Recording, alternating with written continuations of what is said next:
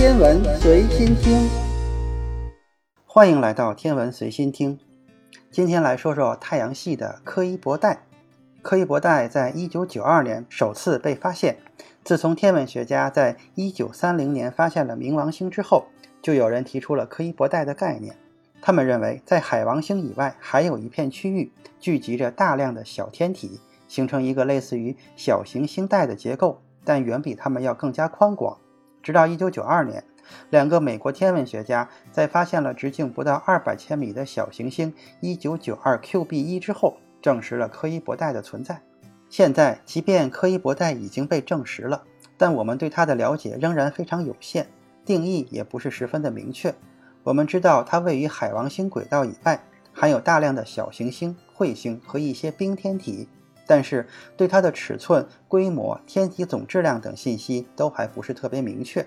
根据推测，柯伊伯带一共有十万颗直径超过一百千米的小天体，更小的则不计其数。直到目前，我们一共发现了一千多颗柯伊伯带的天体。在一九五一年的时候，荷兰天文学家杰拉德·柯伊伯。第一次提出了柯伊伯带的概念，认为太阳系周围有一片小天体围绕的圆盘。正是因为他的提出，这个区域才被称为柯伊伯带。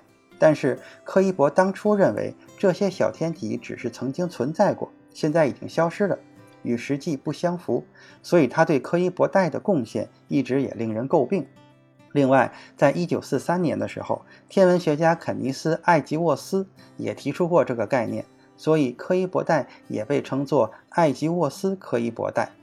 通常来说，我们认为柯伊伯带起始于距离太阳三十个天文单位的位置，也就是自海王星的轨道开始，终结于五十五个天文单位处，共计二十五个天文单位。一个天文单位呢，也就是一个日地距离，大约是一点五亿千米。这意味着柯伊伯带的宽度大约是三十七点五亿千米。不过，就像刚才说的，这也只是推测。还有说法认为，柯伊伯带的范围是三十九点五到四十八个天文单位的共振区域之内。在冥王星被降级的时候，科学家们提出了矮行星的概念，指出这是一个介于行星和小行星之间的天体定义。在已经定义的矮行星行列中，绝大部分都位于柯伊伯带内。最著名的就是冥王星，以前被认为是它的卫星的卡戎，目前也被归为了矮行星。另外还有鸟神星。妊神星、共工星等也都属于矮行星。在柯伊伯带所有的天体中，冥王星的体积是最大的，它的直径大约是两千三百七十千米，比排名第二的天体大了四十四千米。因此，冥王星又被人们称为柯伊伯带之王。不过，由于密度比较小，冥王星的质量反而比第二的天体更小，只有它的百分之八十八点八左右。另外，由于细神星刚刚被发现。人类的检测手段还不是非常发达，所以误认为细神星体积大于冥王星，这也是导致冥王星被降级为矮行星的原因之一。尽管柯伊伯带距离太阳很远，但它远远没有触及到太阳系的边缘。在柯伊伯带之外，还很可能存在着一个更加巨大、更加惊人的结构——奥尔特云。奥尔特云可能是彗星的家园，它才是太阳系最外层的结构。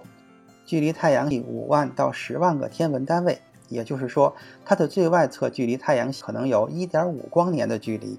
由此可见，太阳的引力是多么巨大。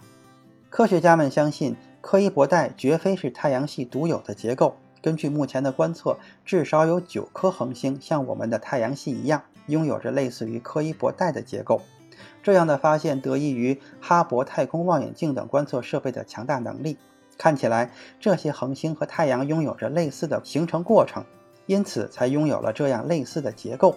在太阳系的两百多颗卫星之中，海卫一是最奇怪的，它是唯一一个逆向公转的卫星。也就是说，通常卫星的公转方向和行星的自转方向是相同的，只有海卫一的公转方向是与海王星相反的。这也意味着它不是和海王星共同形成的。那么，这颗直径达到了两千七百零六千米、比冥王星还巨大的卫星，到底是从何而来的呢？天文学家推测，海卫一可能是原本就属于柯伊伯带的天体，后来误入海王星轨道，被海王星捕获，变成了它的卫星。这也是可以理解的。冥王星有时候也会比海王星更靠近太阳，但是二者轨道并不交叉，所以没有被捕获。可以想象，如果海卫一没有被捕获，柯伊伯带之王的名号大概就属于海卫一了。尽管柯伊伯带非常遥远，但也并非是遥不可及。对于人类来说，已经有五个探测器曾经进入过柯伊伯带。旅行者一号是最著名也是最早的一个，它在1997年的9月5日正式发射升空。并且在2013年时飞出太阳日球层，距离太阳已经超过了一百亿千米，远远超过了柯伊伯带的范围，成为第一个穿越柯伊伯带的人类探测器。在旅行者一号之后，旅行者二号也同样飞出了太阳系日球层，它是唯一一个拜访过天王星和海王星的人类探测器，为人类提供了大量宝贵的资料。而后，它飞往宇宙深处，大约再过几年，耗尽所有能量。就会与地球彻底的失去联系。一九八三年的六月十三日，NASA 的先驱者十号探测器飞越海王星轨道，并在一九八六年的十月飞出冥王星轨道。它在二零零三年彻底停止了工作，目前应该还在朝着毕宿五的方向飞行。先驱者十一号发射于一九七三年，比旅行者号更早，但是速度比较慢。截至二零一一年的三月六日，先驱者十一号探测器距离太阳已经有八十二亿千米。虽然没有飞出日球层，但同样突破了柯伊伯带的范围。新地平线号探测器是目前最有希望飞得更远的探测器，并且在二零一五年成为目前唯一一个近距离探索过冥王星的探测器。在二零一八年的时候飞越日球层。目前，新地平线号探测器运行良好。有望持续突破人类的极限。关于柯伊伯带，就先说到这里。今天的天文随心听就是这些，咱们下次再见。